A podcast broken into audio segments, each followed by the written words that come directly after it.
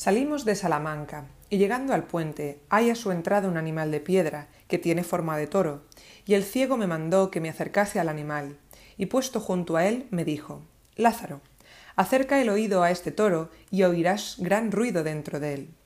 Yo inocentemente me acerqué creyendo que era verdad, y apenas sintió que tenía la cabeza junto a la piedra, asentó firmemente su mano sobre ella y me dio un gran golpe en este toro del diablo, que más de tres días me duró el dolor de la cornada, y me dijo Necio, aprende, que el mozo del ciego ha de saber una pizca más que el diablo, y rió mucho la burla. Me pareció que en aquel instante desperté de la simpleza en que como niño estaba dormido, y me dije Verdad dice éste, que me conviene tener los ojos bien abiertos y estar sobre aviso, pues estoy solo y debo aprender a valerme por mí mismo. Comenzamos nuestro camino y en muy pocos días me enseñó jerigonza, que es el lenguaje que usaban estos ciegos vagabundos para entenderse entre ellos. Y como me veía con bastante ingenio, se alegraba mucho y me decía Yo ni oro ni plata te puedo dar, pero consejos para vivir muchos te enseñaré. Y así fue, porque después de Dios, éste me dio la vida, y siendo ciego, me alumbró y me preparó para la carrera de vivir. Me entretengo en contarle a vuestra merced estas niñerías para mostrarle cuánta virtud hay en los hombres que siendo humildes son capaces de subir, y cuánto vicio en los que siendo de alto linaje se dejan bajar. Pues volviendo al bueno de mi ciego y contando sus cosas, sepa vuestra merced que desde que Dios creó el mundo no hizo ningún hombre más listo ni más astuto. En su oficio era un águila, sabía de memoria más de cien oraciones. Tenía un tono bajo, reposado y muy sonoro, que hacía resonar la iglesia donde rezaba. Un rostro humilde y devoto que ponía con buen semblante cuando rezaba, sin hacer gestos ni muecas con la boca o con los ojos, como otros suelen hacer. Además de esto, tenía otras mil formas y maneras de sacar dinero. Decía que sabía oraciones para muchos y diversos tratamientos, para mujeres que no parían, para las que estaban de parto, para las casadas que eran infelices con el propósito de que sus maridos las quisiesen bien. Echaba pronósticos a las preñadas, si traían hijo o hija. Pues en este asunto de medicina decía que Galeno, el médico griego más famoso de la antigüedad, no supo ni la mitad que él para dolores de muela, desmayos y males de la matriz. En fin, en cuanto alguien le decía que sufría algún mal, de inmediato le respondía Haced esto, haced esto otro, coged tal hierba, coged tal raíz. Así que todo el mundo andaba tras él, especialmente las mujeres, que creían cuanto les decía. De éstas sacaba él grandes beneficios con las artes que digo, y ganaba más en un mes que cien ciegos en un año. Mas también quiero que sepa vuestra merced que a pesar de todo lo que conseguía y tenía, jamás vi hombre tan avariento ni mezquino, tanto que me mataba a mí de hambre y yo no comía ni la mitad de lo necesario. Digo la verdad, si con mi ingenio y buenas mañas no me hubiera buscado remedio, muchas veces me habría muerto de hambre. Mas a pesar de todo su saber y viveza, yo le engañaba de tal manera que siempre o las más veces me quedaba con la mayor y mejor parte.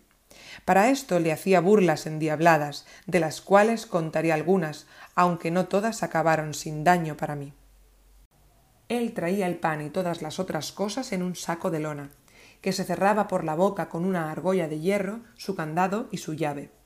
Y al meter todas las cosas y sacarlas, las contaba una a una, y con tanto cuidado que no había hombre en el mundo capaz de quitarle una migaja. Yo tomaba aquella miseria que él me daba y en menos de dos bocados la despachaba.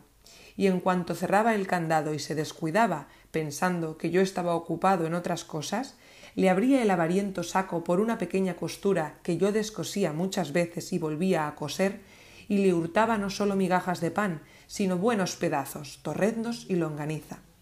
Y así buscaba el momento oportuno, no para repetir el engaño, sino para remediar la maldita hambre en que el malvado ciego me tenía. Todo lo que le podía hurtar yo lo guardaba en medias blancas. Y así, cuando le pedían una oración y le daban blancas, como él carecía de vista, apenas asomaba la blanca en la mano del que se la daba, yo hacía como que la besaba y metía la blanca en mi boca, y por pronto que él tendía la mano, ya le llegaba cambiada por la moneda de media. El mal ciego se me quejaba, porque al tacto conocía que la moneda no era una blanca entera, y decía ¿Qué diablos es esto, que desde que estás conmigo no me dan sino medias blancas, y antes una blanca y hasta un maramedí muchas veces me pagaban? En ti debe de estar la causa de esta desdicha. También él acortaba los rezos y no acababa la mitad de la oración, porque me tenía mandado que en cuanto se fuera el que se la mandaba rezar, le tirase de un extremo de la capa. Yo así lo hacía, y él de inmediato volvía a dar voces diciendo mandan rezar tal y tal oración, como suelen pregonar estos ciegos. Cuando comíamos, solía poner a su lado un jarrillo de vino que yo cogía muy rápido, le daba un par de tragos y volvía a ponerlo en su lugar. Pero poco me duró, que en los tragos notaba la falta y por tener su vino a salvo nunca después descuidaba el jarro, sino que lo tenía siempre agarrado por el asa. Mas no había piedra imán que así atrajese al vino como yo lo atraía con una larga paja de centeno que para aquel menester tenía hecha, la cual, metiéndola en la boca del jarro, chupando el vino, lo dejaba casi vacío. Mas como el traidor era tan astuto, pienso que me sintió, y de ahí en adelante colocaba su jarro entre las piernas y lo tapaba con la mano y así bebía seguro. Yo, como estaba hecho al vino, moría por él, y viendo que aquel remedio de la paja no me beneficiaba ni me valía, decidí hacer en la base del jarro una fuentecilla con un agujero fino y taparlo delicadamente con una tortilla de cera muy delgada. Y al tiempo de comer, fingiendo que tenía frío, me adentraba entre las piernas del triste ciego a calentarme en la pobrecilla lumbre que teníamos, y al calor de ella, tras derretirse la cera, por ser muy poca, comenzaba la fuentecilla a destilarme en la boca, la cual yo de tal manera ponía que maldita gota se perdía. Cuando el pobre iba a beber, no hallaba nada, se asombraba, se maldecía, daba al diablo el jarro y el vino, no sabiendo qué podía ser. No diréis, tío, que os lo bebo yo, decía, pues no lo soltáis de la mano. Tantas vueltas y tientos dio al jarro que halló la fuente y cayó en la burla, mas así lo disimuló como si no hubiera notado nada. Y al día siguiente, teniendo yo mi jarro goteando como solía, no pensando el daño que me estaba preparado, ni que el maldito ciego me sentía, me senté como de costumbre. Cuando estaba recibiendo aquellos dulces tragos, con la cara puesta hacia el cielo y los ojos un poco cerrados por saborear mejor el sabroso licor, sintió el condenado ciego que había llegado el momento de vengarse de mí y con toda su fuerza, alzando con las dos manos aquel dulce y amargo jarro, lo dejó caer sobre mi boca, ayudándose, como digo, con todo su poder. Yo, pobre de mí, que nada de esto esperaba, al contrario, estaba descuidado y feliz como otras veces, verdaderamente creí que el cielo con todo lo que hay en él me había caído encima. Fue tal el golpecillo que me dejó aturdido y me hizo perder el sentido, y fue el jarrazo tan grande que sus pedazos se me metieron por la cara, rompiéndomela por muchas partes, y me quebró los dientes sin los cuales hasta hoy me quedé.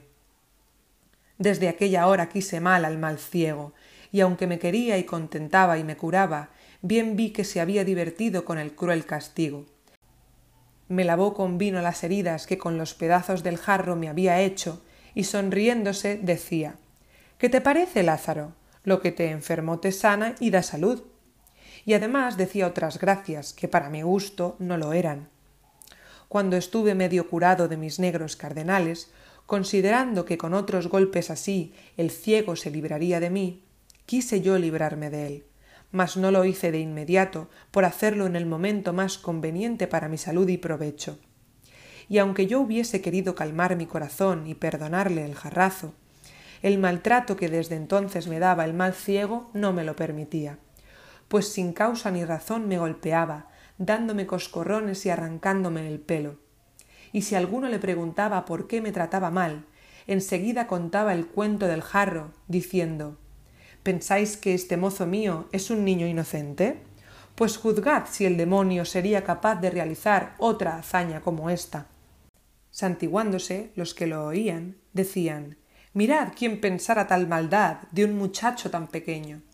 Y reían mucho la ingeniosa burla y le decían Castigadlo, castigadlo, que Dios os lo premiará. Y él, con aquellos consejos, nunca hacía otra cosa y por esto yo siempre le llevaba por los peores caminos y adrede para hacerle daño. Si había piedras, por ellas, si había fango por lo más profundo, que aunque yo no iba por lo más seco, gozaba con quebrarme un ojo por quebrar los dos al que ninguno tenía. Él, con la punta del bastón levantada, me rozaba el cogote que yo siempre traía lleno de chichones y pelado por sus manos. Y aunque yo juraba que no lo hacía con mala intención, sino porque no encontraba otro camino mejor, ni él me creía, ni yo me libraba de los golpes. Así era el sentido y la grandísima inteligencia del traidor.